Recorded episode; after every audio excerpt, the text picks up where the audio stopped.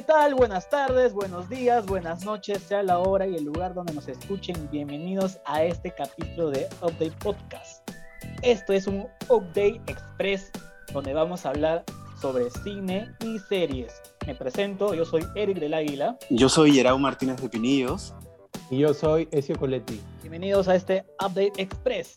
Empecemos con la noticia que está dando mucho que hablar ahora en Perú, porque Paramount Pictures ha decidido grabar la séptima película de la saga de Transformers. Aunque ustedes no lo crean, van a grabar en Cusco y en Tarapoto, la parte de la Amazonía del Perú.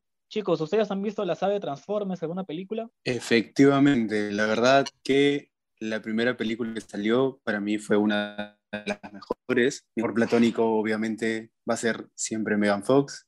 Y pues la primera trilogía me encantó. Bueno, en mi opinión, yo también vi las tres primeras. Bueno, cuando cambiaron de personaje, eh, el personaje principal era un francés, si no me equivoco, pero el otro personaje, que es el mismo de Ted, la verdad no me convence mucho, lo he visto en muchas series más comedias, pero la saga me parece realmente buena. Bueno, y para los que han visto toda la saga o los que quizás no, quizás se animen con esta nueva noticia, Transformers va a grabar acá en Perú a fines de este año, los últimos tres meses. Y para los que no saben y les interesa el hecho de que una película grande vaya a grabar en Perú, les comento un poco.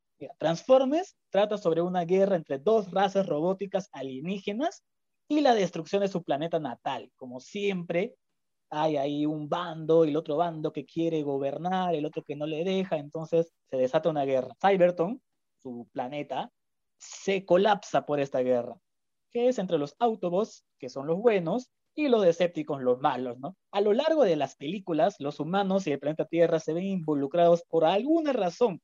Siempre hay una cosita ahí que mezclan su historia de Cybertron con el planeta Tierra. Como por ejemplo que acá en nuestro planeta estaba la, chispa suprema en las pirámides de Egipto, que los escépticos querían recrear su planeta en la Tierra, etc. Se planea que el estreno sea el 23 de junio del 2022.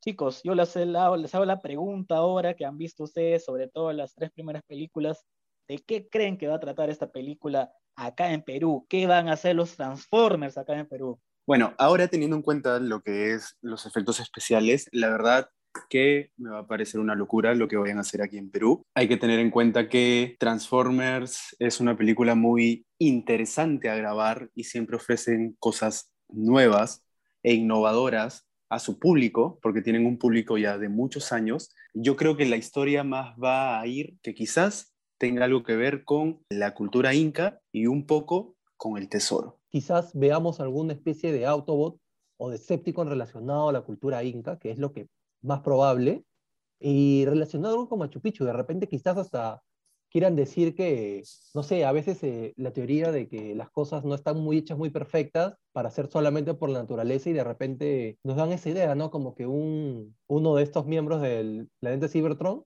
ha tenido algo que ver, ¿no? Eso sería realmente impresionante. Así es, chicos, yo estoy de acuerdo con los dos. Yo creo que siguiendo el ejemplo de todas las películas de Transformers que de alguna manera hilaban nuestra historia, sobre, sobre todo la historia antigua, lo hilaban con ellos como las pirámides de Egipto y todo eso. También hay una película donde aparecen dinosaurios, robóticos, obviamente. Yo creo que también algo va a tener que tener ahí las ruinas de Machu Picchu, la cultura inca. De todas maneras va a haber un robot antiguo seguro ahí también que ayudó a construir todo este, el imperio inca. Y bueno, también un dato adicional, dice que esta película va a estar ambientada en el año 1994. Vamos a ver qué estaban haciendo los Transformers acá cuando yo tenía un año. Siguiendo con lo audiovisual, pasemos ahora a hablar de una serie. A ver, Gerard, por favor, sorpréndenos. ¿Qué serie nos traes ahora? Pues sí, la serie que está de moda ahora en la actualidad. Hay que hablar de Loki, de Loki, de Sylvie, de Lady Loki, de todo lo que nos ha ofrecido Marvel. Con estas series que han pasado, División, Capitán Falcon, pero ahora Loki, que ha dado el pie a muchas cosas en realidad. Ustedes han visto, ¿cierto? Yo la verdad, Gerard, soy recontra fan de todo el multiverso, ya se puede decir ahora sí, con estas palabras, el multiverso Marvel, cinematográfico Marvel. Exacto, de universo cinematográfico de Marvel pasó a multiverso cinematográfico de Marvel. La verdad que no sé ni siquiera por dónde comenzar. El último capítulo de la primera temporada fue una locura. Cuando se abrió esa puerta y apareció Kang el Conquistador, fue muy emocionante. Este final es todo lo que queríamos. No hay mucho que explicar en realidad. Las teorías de lo que se hablaba eran correctas cada una. Y el castillo efectivamente era la ciudadela de Khan. La historia es muy parecida a lo que se especulaba desde hace ya un tiempo con respecto a los Timekeepers. Khan era quien estaba detrás de la ABT.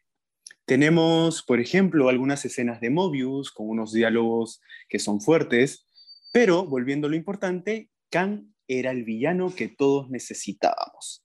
Él ya sabía todo lo que iba a pasar y había trazado el camino hasta ese momento. Ahora, Eric, ¿qué sentiste cuando apareció Khan el Conquistador? Cuando vi a Khan ahí, ala, me hubieses visto, ah, se me eriza la piel incluso diciendo ahorita, ¿eh? me he emocionado tanto de que por fin todas las teorías, como tú mismo le dijiste, se cumplieron y ahora, ah, estoy de acuerdo contigo de que Khan es el enemigo, el villano que estábamos esperando, porque qué miedo de que la persona con la que estás peleando en contra ya haya tenido previsto absolutamente todo, hasta en qué momento ibas a respirar, en qué momento ibas a mover tal cosa.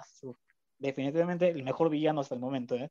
Y se viene el momento más esperado, lo que se pidió desde hace varios capítulos.